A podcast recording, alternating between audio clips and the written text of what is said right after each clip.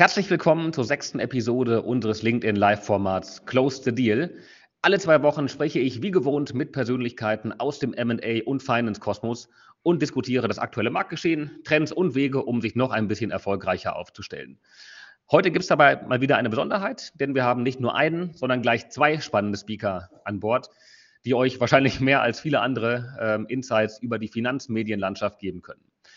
Zum einen haben wir Michael Hetzstück, vielen von euch sicher bekannt aus den täglichen Finance-Newslettern. Michael war fast 20 Jahre beim Finance-Magazin. Die letzten zehn Jahre leitete er als Chefredakteur die Online- und TV-Redaktion. Er ist zweifacher Träger vom Deutschen Journalistenpreis im Bereich Börse, Finanzen, Wirtschaft und auch regelmäßiger Moderator äh, von sehr, sehr vielen TV- und Eventformaten. Im September diesen Jahres ähm, kam dann ein Tapetenwechsel und Michael hat sich ähm, verselbstständigt und ähm, Aurora Stories gegründet, ähm, eine Investor- und Stakeholder Relations Agentur, die mit ganz vielen verschiedenen modernen Methoden komplexe Equity und Corporate Finance Stories erzählen will. Ähm, ja, herzlich willkommen, mein lieber Michael. Danke, Kai. Ich freue mich, dass ich da bin. Und ähm, auf der anderen Seite haben wir noch Bastian Frien, den Mr. Finance, hätte ich fast gesagt. Ähm, Bastian war 13 Jahre lang Chefredakteur vom Finance Magazin im FAZ-Fachverlag, zuletzt auch der Herausgeber von Finance und von der Treasurer. Ähm, während dieser Zeit ähm, hat Bastian unter anderem die Großkonferenz Structured Finance aufgebaut ähm, mit 2000 bis 2500 Teilnehmern, ähm, bis dann ebenfalls 2017 der Ruf nach etwas mehr ähm, eigenem und nach der Freiheit kam und ähm, so dann die Tagessieg GmbH und vor allen Dingen eben der bekannte Finance Think Tank gegründet bzw. ausgegründet wurde. Ähm, es ging rasant weiter mit vielen neuen Webinar-Formaten wie dem M&A Monday oder dem Turnaround Tuesday oder dem Finance Friday, ähm, dem Podcast-Format WhatsApp Corporate Finance, und vor allen Dingen natürlich der neuen Leitmesse für die Corporate Finance Szene, der Deal Sourcing, die nun seit drei Jahren in, Frank ähm, in Frankfurt veranstaltet wird. Ja, moin, Bastian.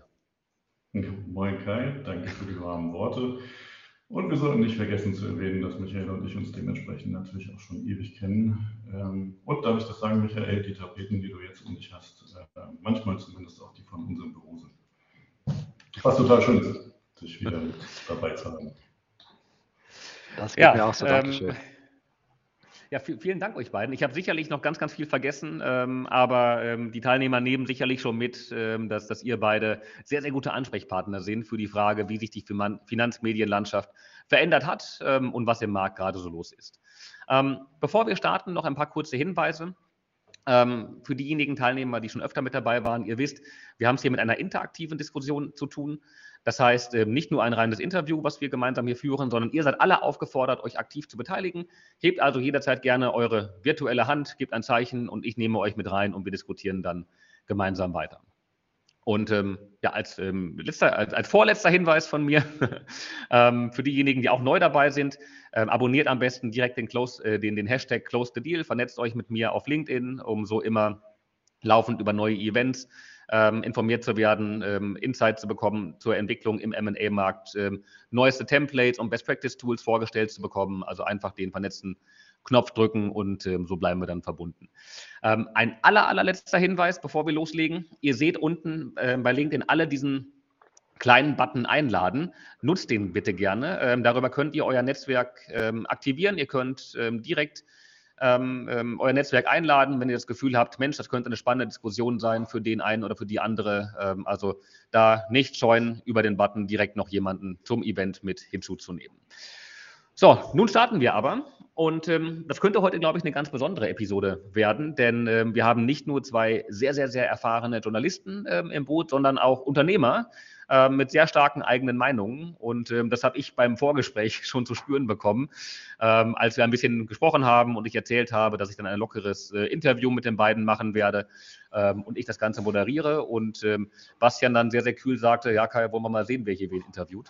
Und äh, da wurde dann äh, direkt schon gezeigt, ähm, wer hier die, die erfahrenen Journalisten in der Runde sind. Ähm, und wer nicht. Ähm, und genau, so denke ich, ähm, werden wir heute eine ganz lockere Runde haben, wo wir uns gegenseitig die Bälle ein bisschen zuspielen werden und ähm, gemeinsam darüber diskutieren werden, wie sich die Finanzmedienlandschaft in den letzten Jahren verändert hat, was auf uns zukommt. und nicht nur, wie man sich als Finanzmedium, als Verlag positionieren kann, sondern vor allen Dingen auch, wie man ähm, sich mit eigenem Content positionieren kann und ähm, sich selbst so als, als in Anführungszeichen ähm, kleiner Medienverlag aufbauen kann. Starten wir doch sehr, sehr gerne. Ähm, direkt in die Runde zu euch beiden. Ähm, mit der ähm, sehr präzisen und der, dennoch sehr spannenden Frage, wie hat sich denn die Finanzbranche ähm, und die, die Finanzmedienlandschaft in den letzten Jahren verändert? Auch das ist so eine schöne Frage für Michael. Ich würde sagen, sie ist klar im Aufwind. Ähm, es waren ja 10, 15 harte Jahre, die hinter der Branche liegen, ähm, in denen die Verlage dem wegbrechenden Geschäftsmodell hinterhergespart haben, was oft schwierig war, da zu arbeiten und natürlich auch gute Leute anzuziehen. Aber man sieht ja doch bei sehr vielen äh, Medien seit vielen Jahren schon deutlich ansteigende Digitalerlöse, die oft jetzt schon mehr als äh, ähm, äh, mehr Umsatz bringen als die klassischen Erlöse. Und dadurch entstehen natürlich neue Spielräume, ähm, die tatsächlich oft auch reinvestiert werden in die Redaktion, weil die Verlage oft aus der guten alten Zeit noch genügend Cash haben. Der Ertrag war das Problem. Das heißt, da tut sich viel. Ähm, die Redaktionen werden wieder voller. Ich habe das Gefühl auch, dass die Redaktionen hochwertiger werden wieder. Und dadurch hat man natürlich auch mehr Gelegenheiten, spannenden Sachen hinterherzugehen. Und was natürlich hier speziell wichtig ist, das Thema Social Media ist im Daily Business der, der meisten Redakteure angekommen. Also einfach als, als Mine, um dort nach Stories zu suchen ähm, und den, den kleinen Drüffeln, die einen dann doch abheben vom Wettbewerb. Da gucken doch sehr viele Redakteure mittlerweile rein ähm, und bekommen auch über Social Media gute Angebote für Themen. Also ich glaube, da ist äh, die Möglichkeit zu interagieren mit Finanzjournalisten und gute Sachen zu machen, ist besser, als sie für sehr viele Jahre gewesen ist in der Vergangenheit. Also kann ich gerne noch ein bisschen ergänzen. Ich bin nicht so 100% sicher, ob die Qualität äh, des Journalismus da jetzt schon wieder gestiegen ist. Ähm, und das liegt, glaube ich, tatsächlich an dem, was Michael beschrieben hat. Es gab da eine sehr schwierige Phase, wo viele den Markt auch verlassen haben oder schlicht die Seiten gewechselt haben. Ähm, auch aus finanziellen Gründen, aber auch aus äh, Gründen der Jobsicherheit. Das hat sich geändert, also das, was ich definitiv bestätigen kann. Und das ähm, zieht sich durch alle größeren Publikationen. Wir kriegen das leider auch zu spüren. Äh, Redakteure mit wirklichem Finanz-Know-how und vor allen Dingen Corporate Finance Know-how sind aktuell extrem gesucht. Aber ich würde eher sagen, Stand heute ähm, sind da viele dabei, die noch lernen. Also die Leute mit dem äh, großen Sachverstand, äh, umfangreicher Erfahrung und großem Netzwerk, die sind immer noch äh, rar und ehrlich gesagt für die aktuellen Bedürfnisse des Marktes auch noch zu rar gesehen.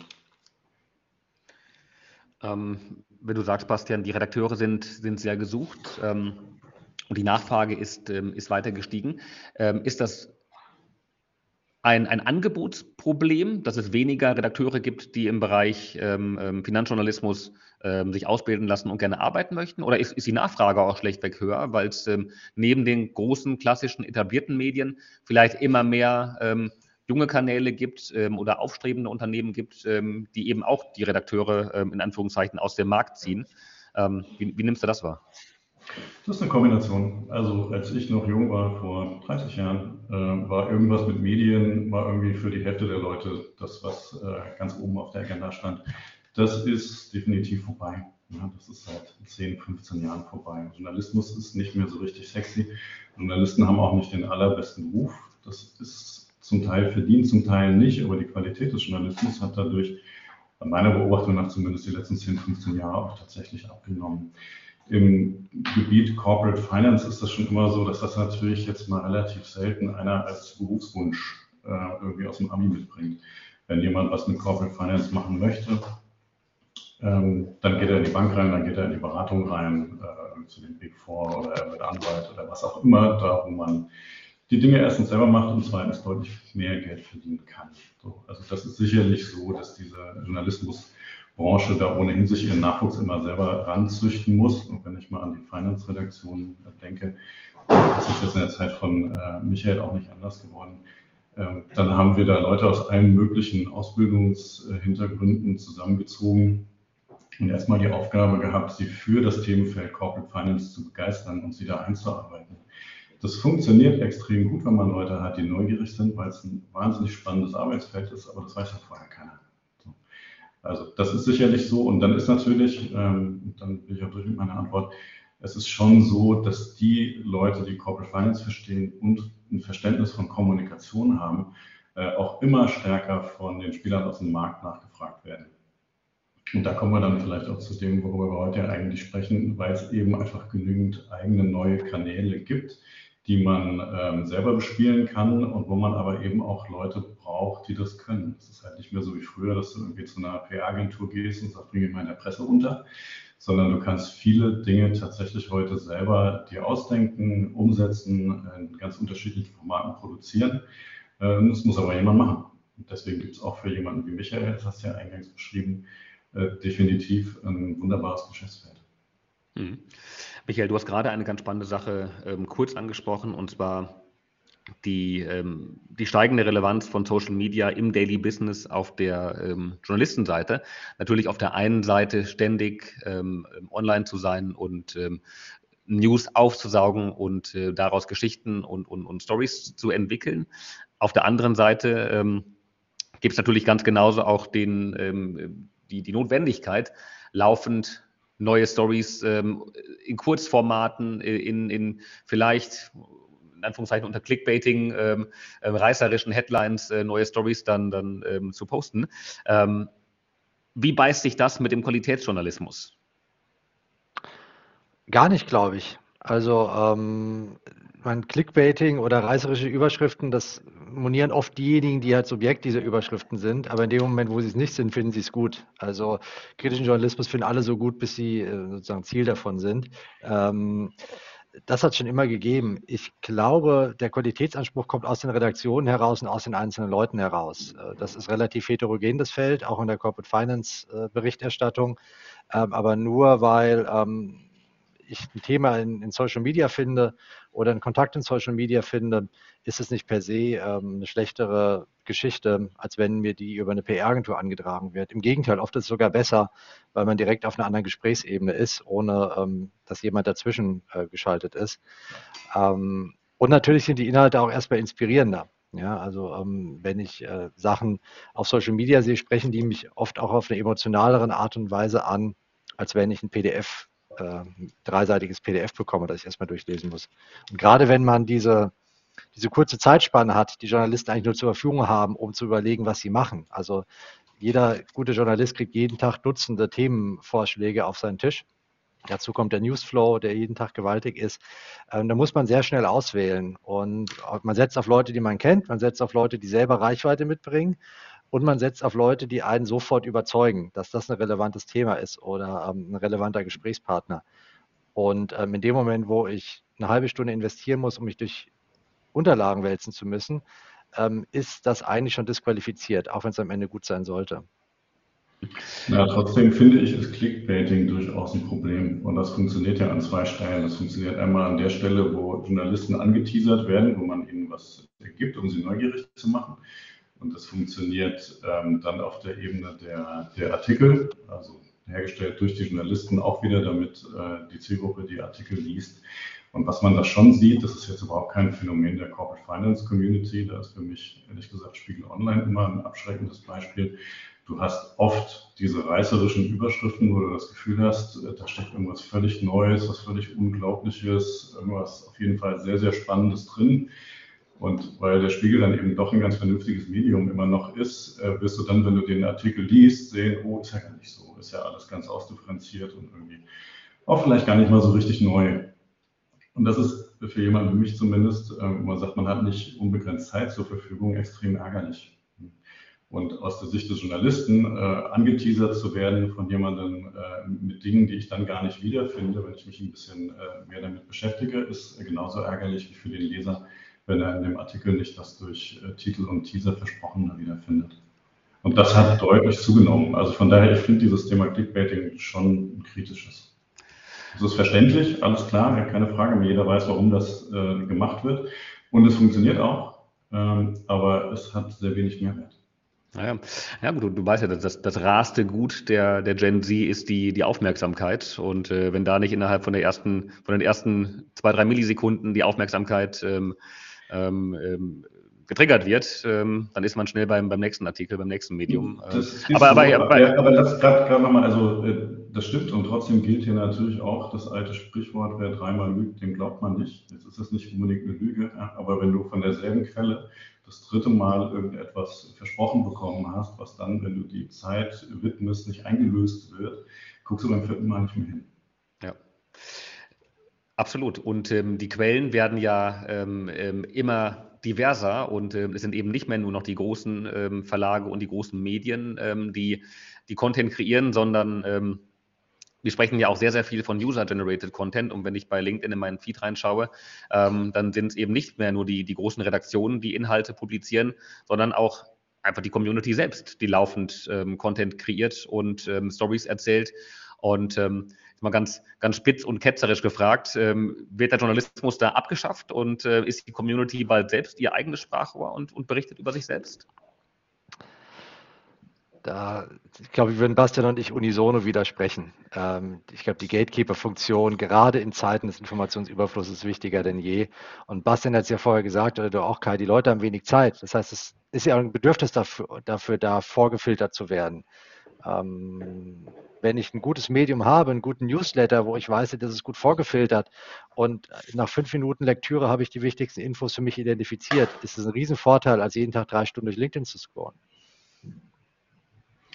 Ähm, ja, also sprechen wir vielleicht gleich noch ein bisschen ausführlicher drüber, aber die Kernfrage ist ja auch, ähm, welcher Content wird denn da tatsächlich präsentiert? Und da gibt es guten, aber wenn ich mir mal die MA-Branche als Ganzes angucke, dann bin ich da jetzt bislang noch nicht so unfassbar beeindruckt. Also wir sehen da doch sehr oft einfach Dinge, die äh, klassischerweise früher als Pressemitteilungen rausgegangen wären. So, die wird jetzt nicht mehr an die Pressevertreter gestreut, dass man irgendeinen Deal gemacht hat ähm, oder sonst irgendwas Tolles, äh, jemanden eingestellt hat oder was auch immer. Das wird jetzt direkt in die Community geschossen. Das ist auch fein. Ähm, aber das ist ja nicht das, was äh, die Informationslandschaft verändert, sondern ähm, das sind tatsächlich die Dinge, die äh, die Einschätzung eines Marktes verändern. Und da sehe ich bislang noch nicht so fürchterlich viel. es gibt einige, die das wirklich gut machen. Äh, und dann ist das auch sehr erfolgreich. Also jetzt nicht im M&A-Bereich, aber im Finanzierungsbereich würde ich sagen, ist der Rodian Loki ein sehr schönes Beispiel mit dem Midcap-Monitor machen die sich relativ viel Arbeit und haben damit aber einfach auch eine unheimlich gute Wirkung in ihrer Nische, weil das Ding jeder liest. Das ist toll. Ja. Das haben früher die Medien auch begriffen und machen das auch heute. Wir machen das bei uns im Podcast, äh, Podcast WhatsApp Corporate Finance ja auch immer. Das äh, hören sich auch sehr viele Leute an, aber das ist natürlich ein Content, den kann man auch direkt in die Community geben. Am Ende steht und fällt das alles immer mit der Relevanz. Äh, und wenn das immer mehr machen, wird es immer wichtiger, dass irgendjemand die Vorfilterung übernimmt. Weil niemand hat Zeit und Lust, sich all das anzugucken, was irgendjemand in der Community da raushaut. Hm. Genau, da gibt es ähm, gerade in der Finance-Community wirklich eine große Bandbreite ähm, in der Qualität ähm, ähm von dem User-Generated Content und ähm, ähm, für viele Unternehmen, auch, vor allen Dingen außerhalb vom Finance-Bereich, aber ist natürlich das, das ganze Feld Content Marketing für mich gefühlt noch de schon deutlich etablierter als innerhalb der, der Finance-Community. Äh, mit Julian hast du gerade sicherlich ein sehr, sehr gutes Beispiel angesprochen, die das ähm, sehr gut machen und ähm, sich da auch als, als Wissensträger in ihrem Feld darüber ähm, etablieren. Natürlich ist das auch ein gigantisch großes Haus, ähm, äh, was eigene Abteilungen dann hat ähm, für, das, für das Marketing oder für das Content-Marketing, ähm, um da auch die, den Content zu, zu kreieren. Hm, darf, ich, darf ich da gerade widersprechen? Das ist ein relativ großes Haus. Aber wenn du dir mal anguckst, ähm, wer das erstellt, dann ist das im Grunde genommen einer äh, und der ist ein Professional. Das ist nicht getrieben vom Marketing, das ist nicht getrieben von PR, sondern da ist jemand, der im Markt unterwegs ist, ähm, der äh, selber die Banken abfragt und wo dann noch ein, zwei Junior Analysts sitzen und das ein bisschen auswerten. Aber das ist nichts, was ein kleineres Haus nicht auch machen könnte. Aber das, das ist ja in dem Fall nicht von der Größe ab. Aber das ist ja eine wahnsinnig spannende Erkenntnis, ähm, dass es nicht von der Größe ähm, ähm abhängig ist und der Mehrwert und, der, der, der, die Reichweite von dem Content ja gigantisch groß ist. Michael, hast du eine Idee, woran, woran, das liegt, dass das nicht viel mehr Häuser aktiver bespielen und sich darüber versuchen zu positionieren? Ich glaube, es versuchen viel, viel mehr, als wir es wissen, aber sie kommen nicht durch, weil die Qualität nicht stimmt. Was ich immer sagen würde, ist, wenn man es macht, muss man es richtig machen. Äh, und dieses Beispiel zeigt auch, wie viel Zeit da reinsteckt. Mal zu sagen, ich setze mich am Wochenende hin und, und, und mache einen Artikel, schreibe einen Artikel, das, das ist verschwendete Zeit, um ehrlich zu sein. Das äh, begeistert die Redaktion nicht, dann kommt es nicht zum Leser und ich glaube, es wird auch das Netzwerk nicht begeistern, weil es halt oft auch vom Handwerk her dazu führt, dass es ein bisschen oberflächlich ist, dass es nicht sauber aussieht. Ähm, ich glaube, wenn man sich wirklich vornimmt, eine Marke zu werden und Sachen zu machen, dann muss man es entweder selber mit extrem viel Fokus machen oder man muss sich jemanden dazu holen, der es wirklich auch kann. Ähm, und äh, deswegen würde ich das auch nicht als Content Marketing einordnen, weil ich bin aber was mit Marketing hat das nichts zu tun. Marketing ist eine Botschaft, die möglichst viele Leute erreicht. Und ähm, das sind Botschaften, aber keine, keine Inhalte oft. Ähm, ich glaube, da ist immer noch der, der, Übergewicht auf dem Thema Marketing als auf dem Thema Content. Und wenn man sowas macht, über das wir jetzt hier gerade sprechen, dann muss der Fokus ganz klar auf dem Thema Content sein. Und dann kommt das Marketing von allein. Aber wenn ich das von der Marketingseite her denke, mit dem Marketingbudget aussteuere, ist das, glaube ich, nicht der richtige Weg. Mhm. Wobei es auch vollkommen in Ordnung ist, und dann kommen wir vielleicht mal zu dir, Kai, äh, tatsächlich Marketing zu machen. Ja, das muss dann auch nicht immer irgendwie zwei Wochen Arbeit äh, beinhalten, sondern ähm, du gehst ja, ja selber einen ganz anderen Weg, äh, finde ich zumindest, über deine LinkedIn-Aktivitäten ist da ja eine relativ starke Personalisierung auch mit dabei, auch eine Emotionalisierung. Das ist immer im Grenzbereich, glaube ich, wenn man das macht. Ähm, ist schwierig. Es hat ein hohes Risiko, dass man das nicht richtig macht oder auch überdreht. Muss ich sagen, das gelingt dir bislang wirklich gut. Ähm, das ist auch sehr wirksam und sehr erfolgreich, weil es einfach einen Sympathiefaktor bewirkt. Und auch das kann gutes Marketing sein. Das ist aber nicht beliebig skalierbar. Also es ist in der eigenen Person nicht beliebig skalierbar. Ja, da muss man, glaube ich, immer sehr, sehr gucken, wie oft macht man das. Ähm, und ähm, es ist im Markt nicht skalierbar. Also wenn da draußen 50 Kai Hesselmanns unterwegs wären im MMA-Markt, die alle auf die Art äh, posten würden, äh, dann würde einem das irgendwann auf die Nerven gehen. Da wird man nicht mehr wahrnehmen. Man kann es aber auch, und dann würde mich gerne deine Meinung und deine Erfahrung äh, interessieren, man kann es natürlich auch kombinieren und jemand, der mir da einfällt, auch wenn er jetzt leider nicht mehr in der Funktion ist, sondern mittlerweile ja Chef der DWS geworden ist, ist der ehemalige Chef der Unternehmensbank der Deutschen Bank, der Stefan Hobbs. Der hat das unheimlich gut hingekriegt, ähm, persönliche, zum Teil auch emotionale Dinge mit inhaltlichen Aussagen äh, zu verknüpfen und damit auch tatsächlich, und das passiert auf LinkedIn nicht so oft, äh, ein paar fundierte Diskussionen anzustoßen. Das ist gut, das ist aber echt High-End und vielleicht braucht man auch eine Position, wie Hobbes sie hatte, um diese Resonanz äh, hervorzubringen. Aber vielleicht erzählst du mal ein bisschen, was ist denn da dein Ansatz und was sind deine Erfahrungen? Was hast du dir dabei gedacht, dich äh, ein Stück weit ja auch ähm, zu entblößen vor der Community? Ja, ähm, boah, gute Frage. Ähm, also da würde ich fast sagen, bin ich ein Stück weit so reingerutscht. Also wir haben in den letzten Jahren für uns LinkedIn schon ähm, relativ früh nach unserer Gründung als, als günstiges und reichweitenstarkes Medium entdeckt, was wir dann angefangen haben zu bespielen und ähm, da so einmal pro Woche ähm, den Post zu machen und ein bisschen über Deal Circle zu berichten und ähm, haben dann im Laufe vor allen Dingen vom letzten Jahr festgestellt, ähm, wie hoch eben die Reichweite ist, ähm, die man damit generieren kann und ähm, damit gerade für uns als junges Unternehmen auch eine gewisse ja, Markenbekanntheit und auch Glaubwürdigkeit mit, ähm, mit, mit erzeugen kann, weshalb wir das dann Stück für Stück weiter ähm, ausgebaut haben. Und, ähm, aber Dealstalker sind ja im Wesentlichen, ähm, oder ist, ist, ja im Wesentlichen neben mir ähm, nochmal Mitgründer Greg ähm, und äh, der lebt das deutlich anders als ich. Und ähm, ich glaube, die Inhalte, die ich, die ich poste und auch die Frequenz, die jetzt über meinen Kanal rausgeht, ähm, wenn das ähm, wenn er das bei sich so machen müsste, ähm, dann würde er nach einer Woche wegrennen und hätte da überhaupt keine Lust drauf, weil er auch die, Sorge hat, genau das, was du gerade besprochen hast, ähm, Bastian, ähm, dass ähm, es zu ihm, zu seiner Person ähm, nicht passt und dass es vielleicht auch für die Community einfach zu viel ist. Und das ist natürlich ein schmaler Grad, wo ich mich auch sehr regelmäßig frage, muss wirklich jetzt fast jeden Tag ein, ein Post rausgehen. Und ähm, ist es zu viel Reichweite, die man versucht damit zu kreieren und leidet darunter dann auch ähm, unser Wunsch nach, nach Glaubwürdigkeit und auch nach, nach Seriosität, die in unserer Branche ja wahnsinnig, wahnsinnig wichtig ist, dass wir uns jetzt nicht positionieren und, und, ähm, und, und verkörpern als ähm, junges, cooles, hippes Tech-Startup, das wir natürlich sind. Ja? ähm, ein Spaß beiseite, ähm, aber dass wir natürlich in einer sehr, sehr, einerseits sehr, sehr konservativen und vor allen Dingen auf einer sehr, sehr auf Vertraulichkeit bedachten Industrie unterwegs sind. Und äh, deswegen ist es für uns ein schmaler Grad, äh, wie wir uns da positionieren. Und äh, ich habe die Hoffnung, dass der, der Grad bisher für uns noch in Ordnung ist, dass wir schon sagen oder dass wir zeigen können, wir sind Teil der MA-Community und wir sind ein, ein, ein integraler Bestandteil. Wir sind sehr, sehr gut vernetzt innerhalb der MA-Community. Ähm, wissen aber auch, wie die Spielregeln funktionieren und ähm, können das dann aber trotzdem noch paaren ähm, mit ähm, der, der Positionierung als junges Technologieunternehmen, als wachstumsstarkes Unternehmen, was für uns dann gerade im Bereich ähm, Employer Branding eben auch wichtig ist und ähm, ähm, ja, darüber eben die, die Reichweite aufzubauen. Aber Im Endeffekt ist es so, Menschen wollen Menschen sehen und das bekommen wir sehr, sehr häufig ähm, reflektiert, wenn es darum geht, wir mit Beratern sprechen, warum sie uns immer mehr nutzen. Ähm, dann ist es, weil die LinkedIn und die, die mediale Aktivität als positiv wahrgenommen wird.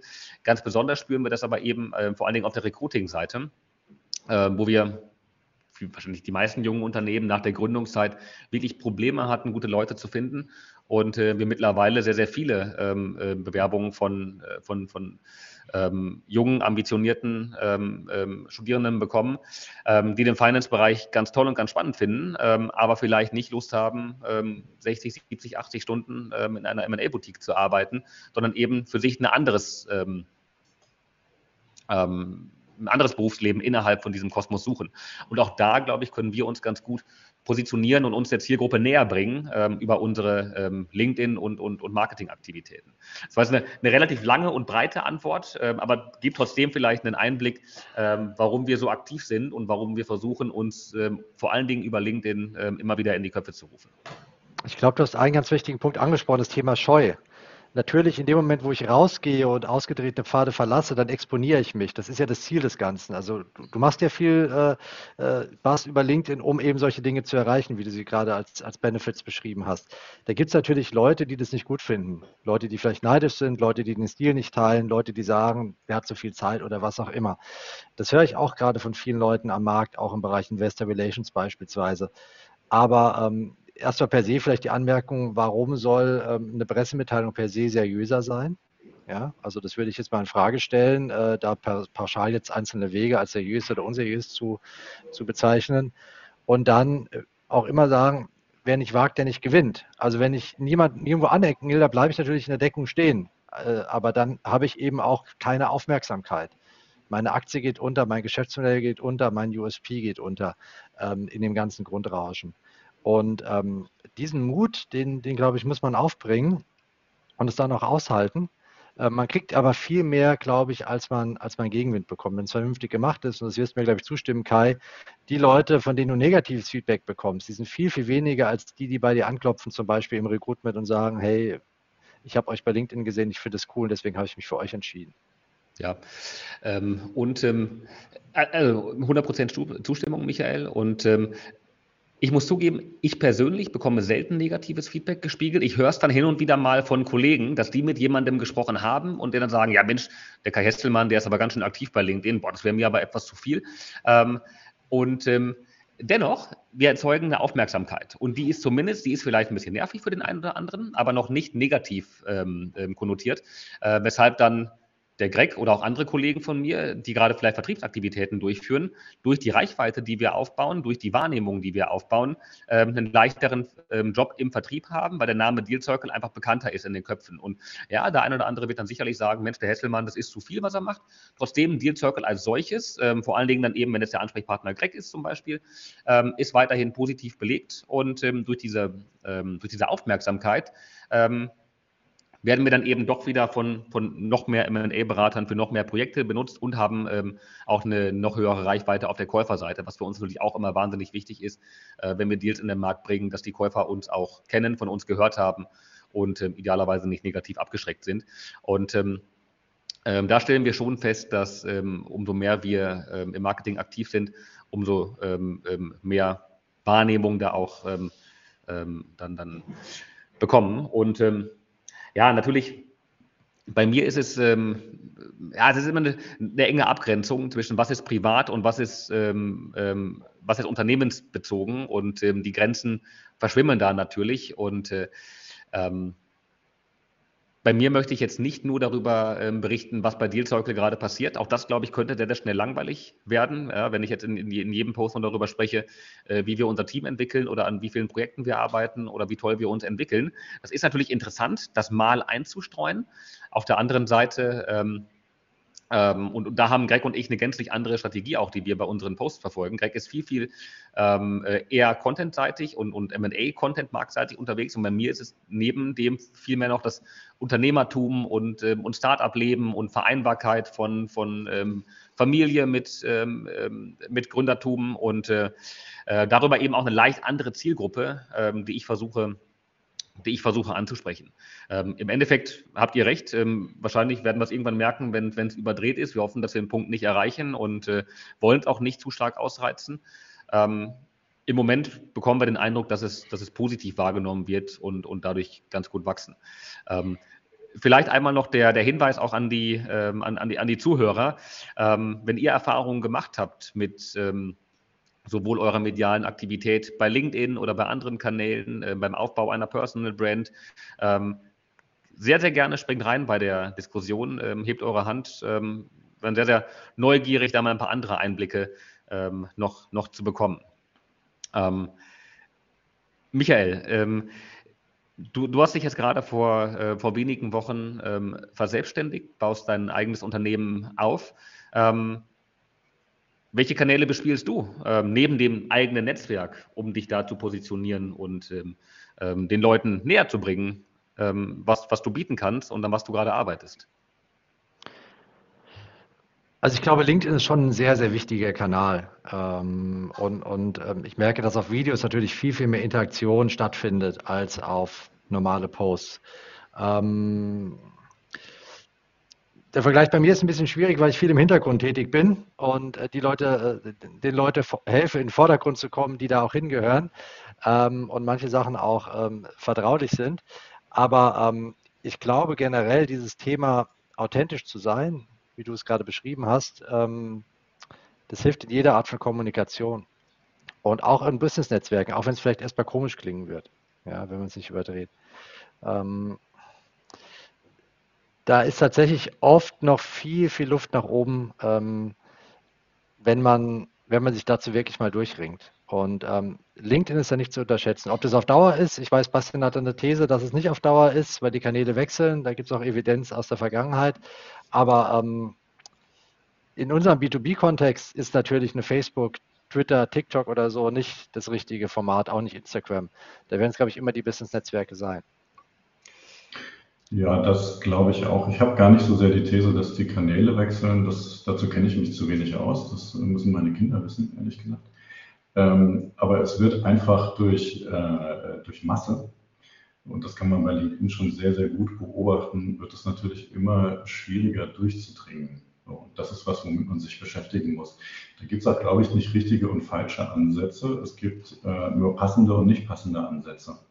Und dieser personalisierte Ansatz, den, den du machst, Kai, wo du Michael Leuten ja auch hilfst, ähm, den zu nutzen, der kann extrem erfolgreich sein. Der muss aber mit den richtigen Leuten umgesetzt werden. Und das ist eine Frage, die man, wenn man nicht gerade Einzelkämpfer ist, sich auch als Unternehmen sicherlich stellen sollte. Äh, wer bei uns ist denn der Richtige, das zu machen? Ähm, wir haben jetzt gerade eine Veranstaltung gemacht, die, die Zwillingsveranstaltung zu Deal Sourcing mit der Brain Sourcing, da habe ich das nochmal ganz schön gesehen. Da geht es am Ende ja um nichts anderes, ähm, als dass äh, Spieler aus der Corporate Finance Community um Studierende geworben haben in Workshops. Und es ist ja nun mitnichten so, ähm, dass der Chef dafür immer der geeignete ist. Ja, ich habe da einige Leute gesehen, die das äh, begnadet gemacht haben. Ähm, und äh, wo Leute, die sich vorher nie hätten vorstellen können, beispielsweise in die Restrukturierungsberatung zu gehen, äh, einfach von diesen Menschen und dessen Begeisterung für den Job so fasziniert waren, dass sie den danach bestimmt haben mit äh, Praktikumsanfragen. Ich hatte auch einen Fall aus einem etwas größeren Haus, wo einer einfach so eine schnöselig arrogante Art an den Tag gelegt hat dass der zwar formal auch um die Studierenden geworben hat, dass er aber für die überhaupt nicht spürbar wurde und da ist eben keiner hingegangen. Also du brauchst wie äh, bei allem im persönlichen Umgang, so auch in der Kommunikation über soziale Medien immer den richtigen Typ. Ja, und das muss zusammenpassen. Und der personalisierte Teil ist ja nur einer. Du hast ja auch äh, andere Möglichkeiten. Was ja auch mittlerweile doch mal ganz gern gemacht wird, ist, dass ähm, Häuser eigene Webinare anbieten. Mal sagen, also wirklich Wissensvermittlung. Das ist ein vollkommen legitimer Ansatz. Das äh, ist immer die Frage, wen habe ich denn als Zielgruppe? Und das ist, glaube ich, das, was man sich bei jeder Art von Kommunikation und Marketing am Anfang einmal beantworten muss. Will ich mit meinem Netzwerk kommunizieren? Will ich direkt an Corporates gehen? Will ich an Finanzinvestoren gehen? Oder will ich an potenzielle Mitarbeiter gehen? Eine vollkommen andere Art, dieselbe Geschichte zu erzählen, je nachdem, wen ich da im Fokus habe. Und das ist, würde ich sagen, eigentlich Basisarbeit von jeder Kommunikation.